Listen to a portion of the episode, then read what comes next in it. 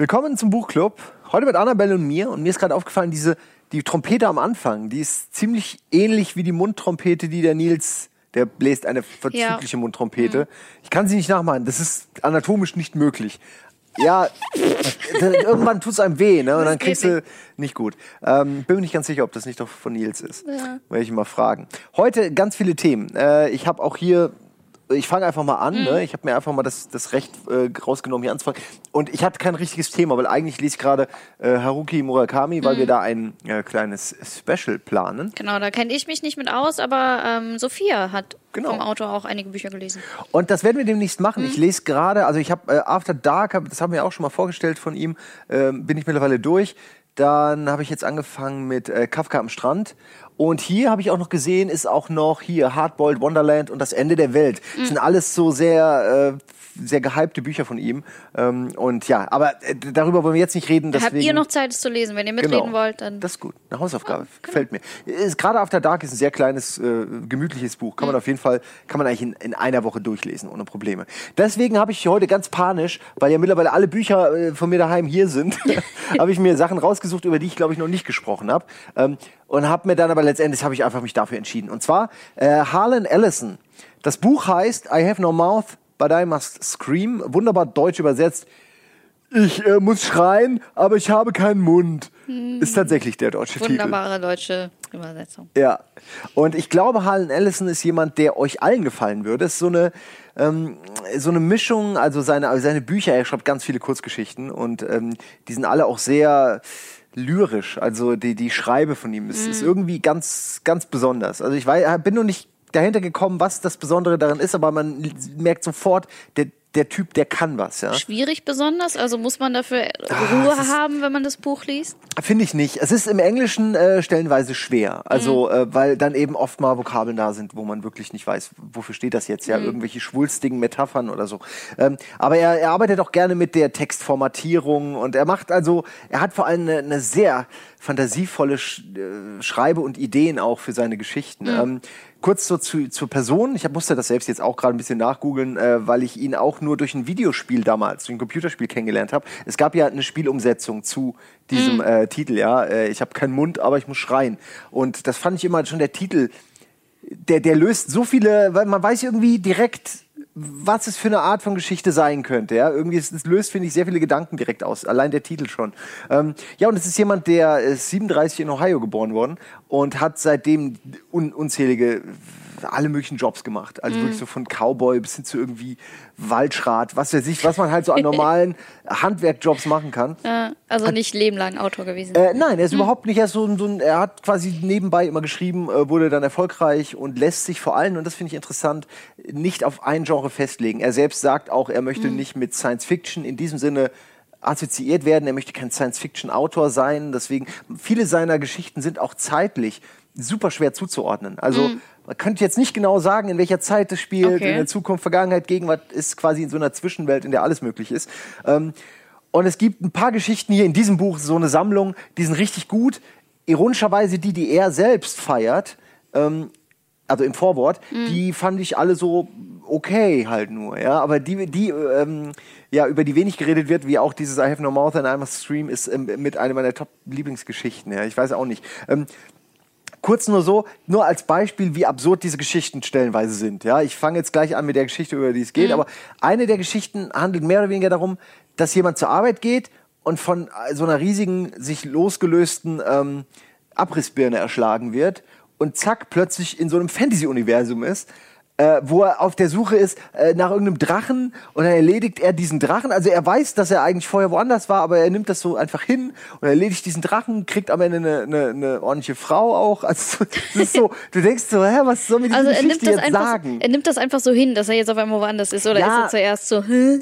Ja, es ist wie, als würde er mehrere Leben leben und durch, durch den Tod des einen springt er ins andere. Es ist Okay. manchmal, ist, wie gesagt, nur so, um so ein bisschen die Fülle an, an komischen Geschichten äh, schon mal anzudeuten. Ja, weil die, die Geschichte, über die ich jetzt rede, die ist typisch, finde ich, Sci-Fi. Typisch Dystopie, typisch Endzeit, äh, spielt, glaube ich, 109 Jahre, äh, es ist so explizit 109 Jahre nach dem Dritten Weltkrieg und es gibt noch fünf Menschen.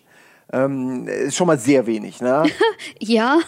da kann man wenig mit anfangen, wenn man mal ehrlich Es ist. ist männlich und weiblich, ja. Ne? Es sind auch männlich und weiblich, aber glaubt mir, das ist das kleinste ihrer Probleme. Okay. Denn sie werden eigentlich sind sie auch unsterblich, das muss man auch noch sagen. Und sie werden am Leben erhalten und werden äh, quasi unsterblich ähm, gemacht durch äh, den, den einzigen verbliebenen, ähm, die einzige verbliebene künstliche Intelligenz, die noch existiert, die wiederum so lange schon existiert und diesen ganzen Planeten überzieht, mehr oder weniger mit seinen, ähm, ja, äh, mit, mit, mit, mit seiner Elektronik und allem, weil er einfach so groß quasi geworden ist, der sich selbst einfach immer weiter gebaut hat, ähm, dass er irgendwann äh, verrückt geworden ist und sich für Gott hält. So, so erkläre ich mir das zumindest. Ja, was gehört zu einem Gott? Bestrafung.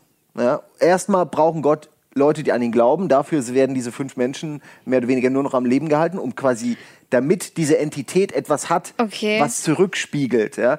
Und gleichzeitig bestraft er sie aber auch permanent. Also er, eigentlich ist es eine endlose Folter, die, die über 100 Jahre sich schon hinwegzieht äh, auf Arten, die, die, die wirklich, die sind skurril, aber auch genial und manchmal auch wirklich einfach wahnsinnig und man fragt sich, wie kommt man auf solche Ideen überhaupt, ja? Also es ist wirklich sehr, sehr abgefahren und es ist wie ein nie enden wollender Albtraum für diese Menschen und sie dürfen sich auch nicht umbringen, sie kommen, sie können sich nicht umbringen.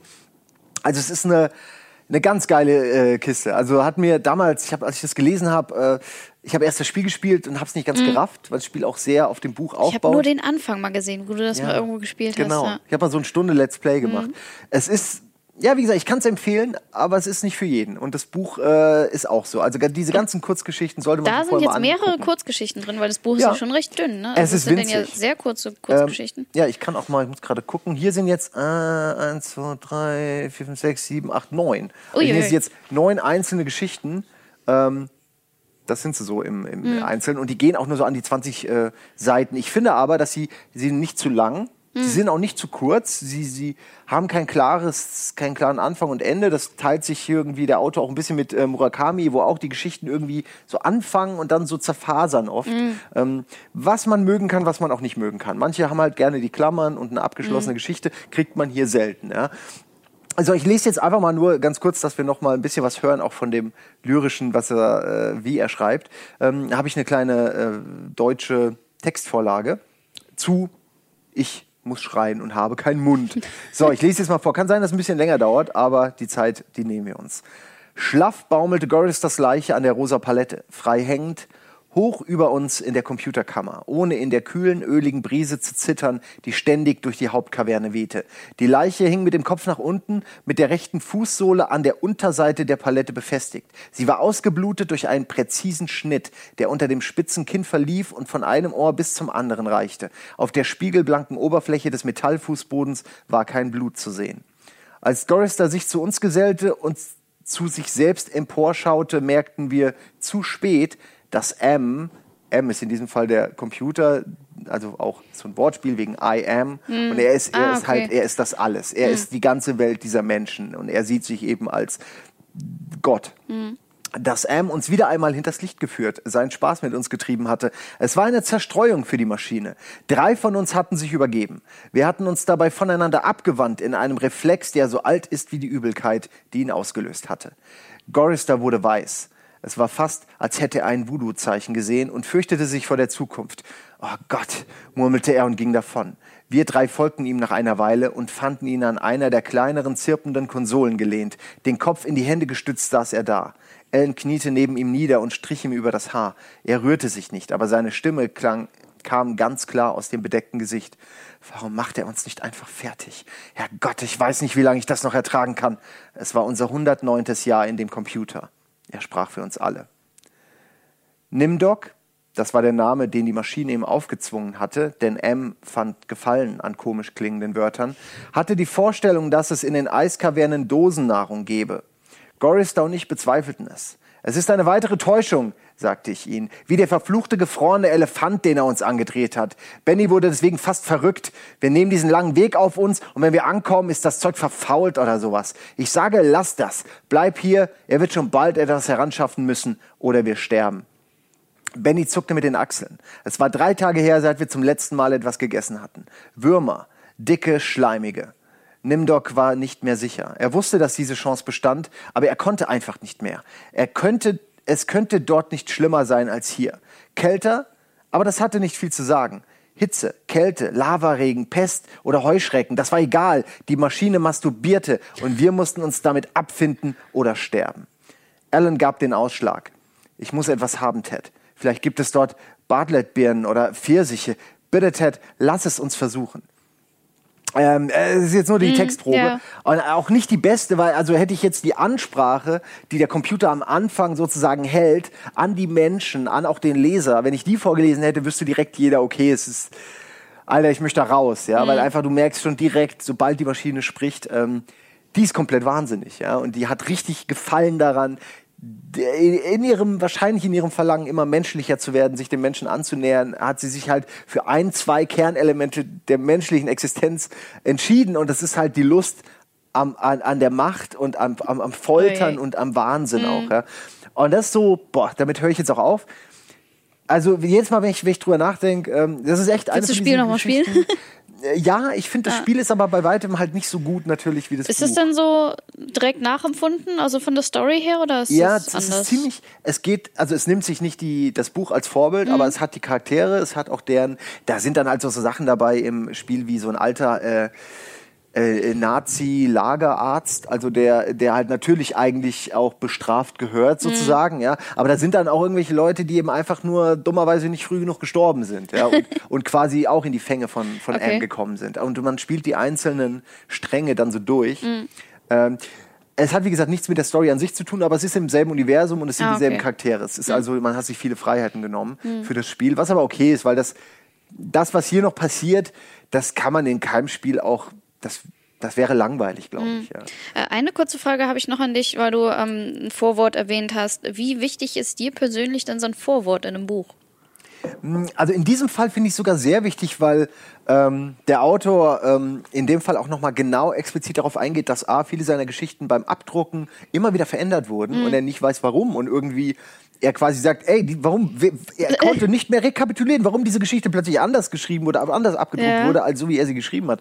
Und ähm, er legt wohl sehr viel Wert daran, dass das eben auch genau so abgedruckt wird, mhm. wie er das geschrieben hat, kann ich durchaus verstehen. Und wenn er dann sowas aufklärt und man denkt, ah, okay, jetzt lese ich also diese eine Kurzgeschichte zum ersten Mal so, wie sie geschrieben wurde, ähm, das ist dann schon natürlich Mehrwert, finde mhm. ich, äh, für den geneigten Leser. Ansonsten habe ich nichts gegen Vorwörter ich finde bei Stephen King die Vorwörter immer doof, äh, weil er sich immer wiederholt, weil er immer wieder dieselben ja, Sachen schreibt. Okay. Und dann liest du die halt zum zehnten Mal, ja, ja, wie er irgendwie in Maine groß oder äh, wie er angefangen hat zu schreiben. Und das ist super interessant, aber ich habe es halt wirklich schon 20, jetzt 20, 30 Mal gelesen. Ja, ja, manchmal neigt man dazu, sie einfach weiter zu blättern, wirklich erstmal mit der Geschichte anzufangen. Ähm, es gibt aber auch ein paar Vorwörter, die ich ziemlich cool finde, ähm, die dann zum Beispiel auch die Übersetzer geschrieben haben, warum die das jetzt so und so übersetzt haben. Aber da komme ich mal in einer anderen Buch Club-Folge ähm, drauf zu sprechen.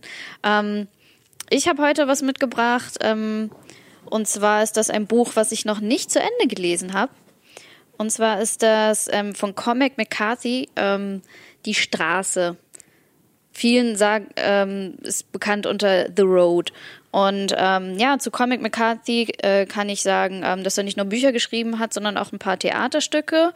Ähm, und ähm, ja, also er hat sehr viele Geschichten geschrieben, die dann sehr beliebt wurden, die dann auch verfilmt wurden. Aber da äh, kann euch Schröck sicherlich noch einiges zu sagen zu den Verfilmungen.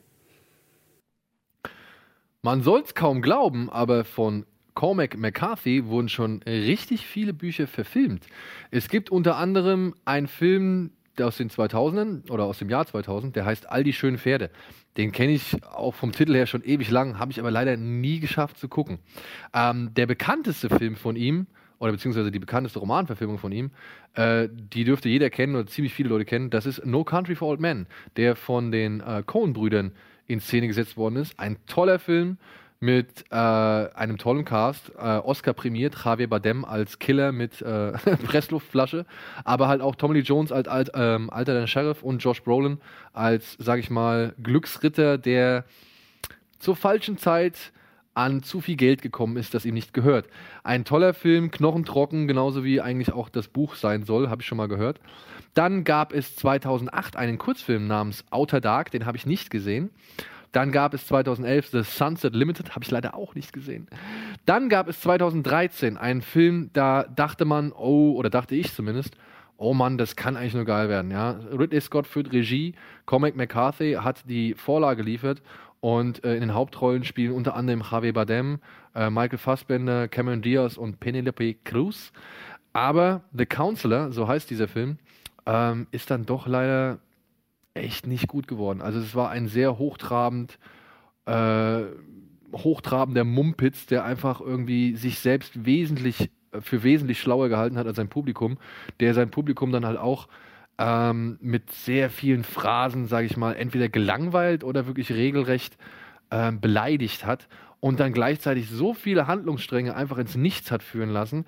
Ähm, ein Film, Javier Bardem bringt es in diesem Film am besten auf den Punkt, indem er sagt, ähm, zu gynäkologisch, um geil zu sein. Und das trifft eigentlich wirklich, wie gesagt, auf diesen Film bestens zu. Dann gab es im Jahr 2014 noch Child of God, den habe ich auch nicht gesehen. Aber ihr habt gemerkt, ich habe einen Film vergessen, das war 2009, The Road.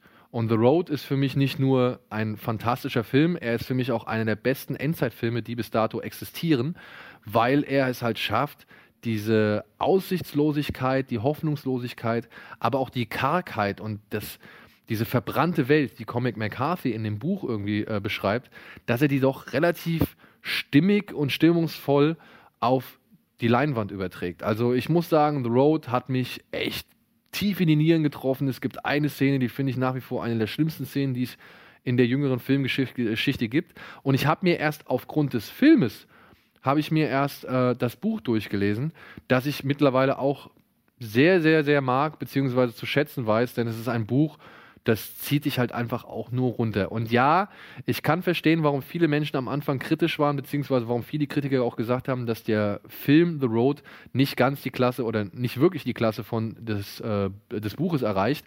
Denn ähm, diese minimale, sage ich mal, Art und Weise, Dinge und äh, Sachen zu beschreiben und zu inszenieren oder zu beschreiben, zu, zu ähm, agieren zu lassen, die ist halt wirklich einzigartig in sage ich mal, in den Büchern, die ich bisher in meinem Leben gelesen habe. Also das ist wirklich ein Minimalismus, der von so viel ähm, Hinterkopf- und Kopfkino lebt. Ähm, das ist wirklich ja selten, einzigartig und wirklich umso erstklassig in dieser Hinsicht gesehen. Aber trotzdem sage ich nach wie vor, The Road ist eine für mich auf jeden Fall gelungene Romanadaption. Klar, dass er nicht den Stil durchhalten konnte oder dass es wirklich schwer zu verfilmen ist, was Cormac McCarthy geschrieben hat. Aber dafür hat John Hillcoat, glaube ich, äh, so hieß der Regisseur, doch eine echt fantastisch niederschmetternde Arbeit hingeliefert. Ach, Schreck. Ich habe ihm nur die Filmtitel gegeben und gefragt, hier, was kennst du davon? Und dann holt er wieder aus. Oh Gott, also, ich, ich hätte wirklich, ich hätte schwören können, dass es genauso abgelaufen ja, ist. Und, aber dass er alles so aus dem Kopf weiß, hier Schauspieler, äh, bla bla bla. Ja, ich naja. Bin, das ist sein, das ist seine Ursuppe. Ja, genau. Wirklich.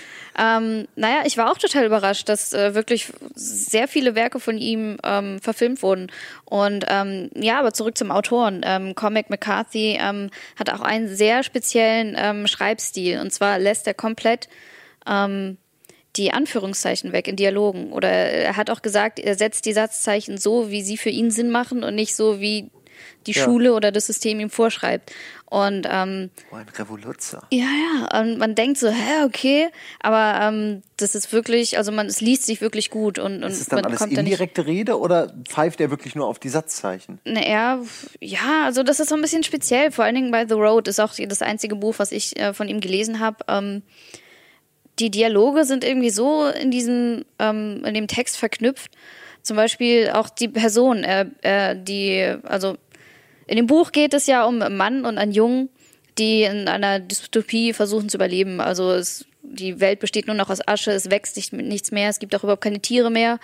Und ähm, in diesem Buch ist es dann auch wirklich nur der Mann und der Junge. Das wird nicht beschrieben, wie die aussehen, vielleicht noch was sie anhaben oder wie sie sich Schuhe aus Pappe basteln und sowas. Aber ähm, ja, also die haben quasi, also keine Ahnung, was für eine Haarfarbe oder wie die überhaupt aussehen, das wird gar nicht beschrieben. Und die Dialoge das, ja. sind dann so damit eingeflossen in den Text, ähm, dass man das gar nicht merkt, dass da überhaupt Satzzeichen fehlen oder wie das ist.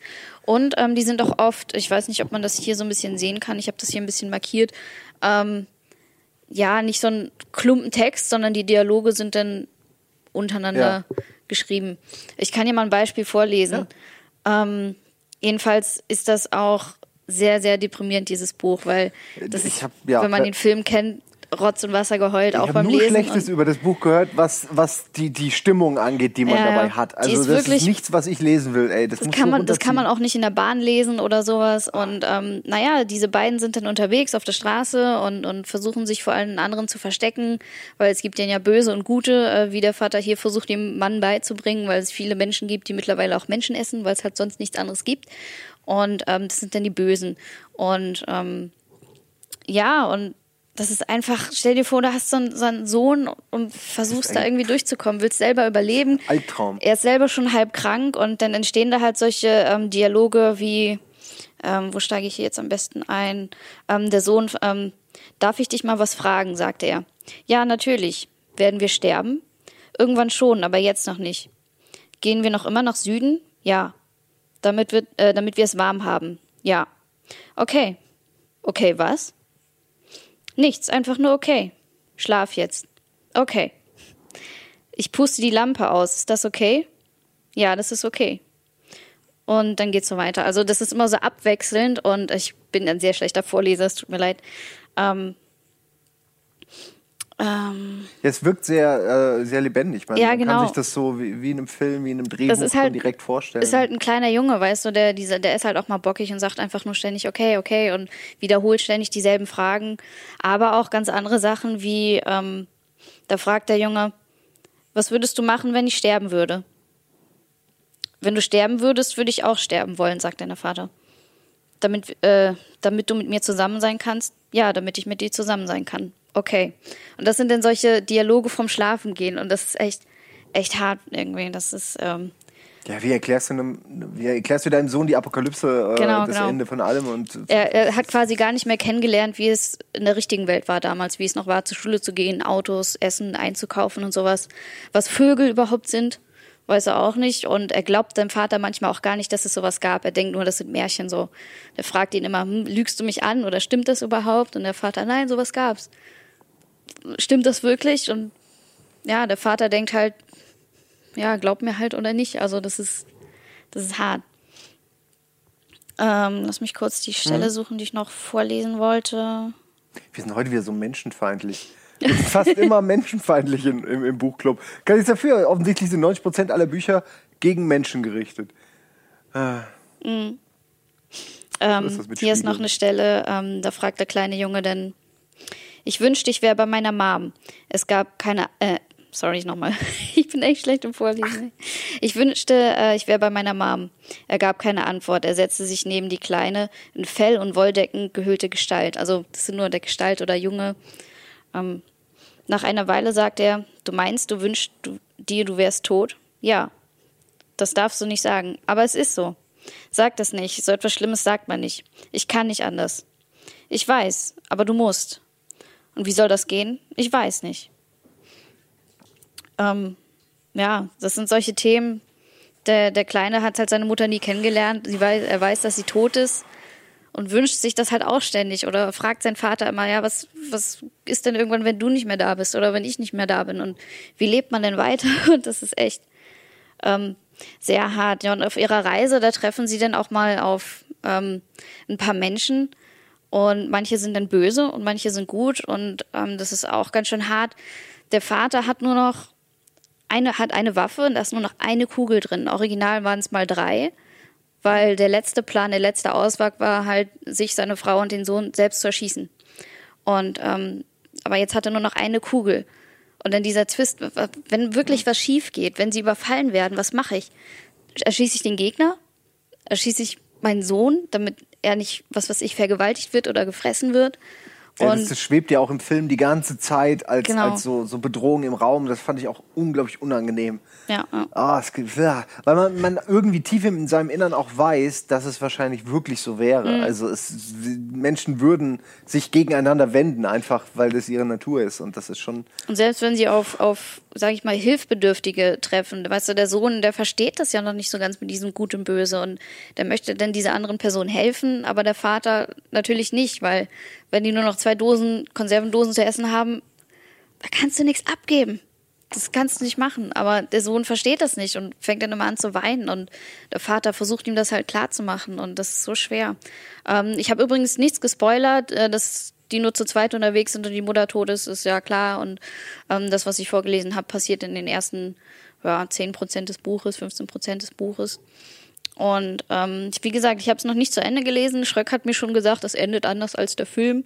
Bin ich jetzt selber. Das würde mich auch mal, wenn du durch bist, mhm. würde mich mal interessieren, was anders ist. Ähm, ich weiß nur, dass also der Film hat mich echt runtergezogen und, und das ist sowas, also, weiß ich nicht.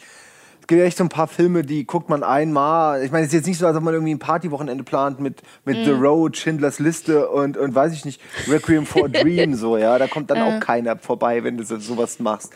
Also es sind echt mhm. so, boah, immer so harte Themen für mich. Ich kann sowas und, schwer lesen. Ja, ich kann das nicht verdauen. Diese ganze Dystopie ist auch wirklich sehr gut beschrieben, weil das auch noch so, ein, ähm, so eine Besonderheit an seinem Schreibstil ist, dass er die Person dann weniger beschreibt, aber dafür die Umgebung sehr viel, die, die, die Natur und so. Also er beschreibt genau, wie die Asche da überall rumliegt und, und, und wie der Stoff denn mit den ganzen Asche, Staub, und sowas äh, belegt ist und ähm, wie, wie trostlos die ganze Welt ist und wie die jeden Morgen aufwachen, Augen aufmachen und das halt alles so furchtbar, furchtbar schlimm ist. Ist eigentlich trivial, aber wird mal gesagt, was der Grund war für, für das Ende sozusagen? Also warum nee, die Menschheit sich so entwickelt hat? Okay. Nee. Ist ja eigentlich auch unwichtig. Hm. Hat mich nur trotzdem interessiert.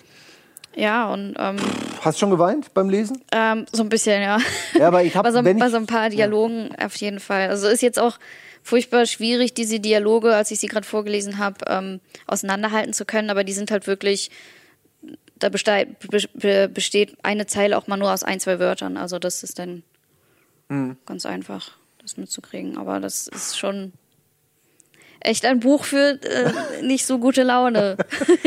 ja, mich hat äh, gewundert, dass der äh, Daniel das auch so gefeiert hat, mhm. ähm, äh, weil wie gesagt, ich hätte jetzt halt nicht gedacht, dass man so ein Buch dann noch so, yeah, okay. Mhm. Und den Film gucke ich mir auch noch an, weil ey, das einmal lesen reicht dann, glaube ich. Aber natürlich scheint ein sehr gutes Buch zu sein. So, ja, also ich kann es auf jeden Fall empfehlen. Es ist auch nicht so furchtbar lang und ähm, liest sich sehr schnell durch, weil, wie gesagt, die Dialoge so untereinander sind und ähm, hat man ziemlich schnell gelesen.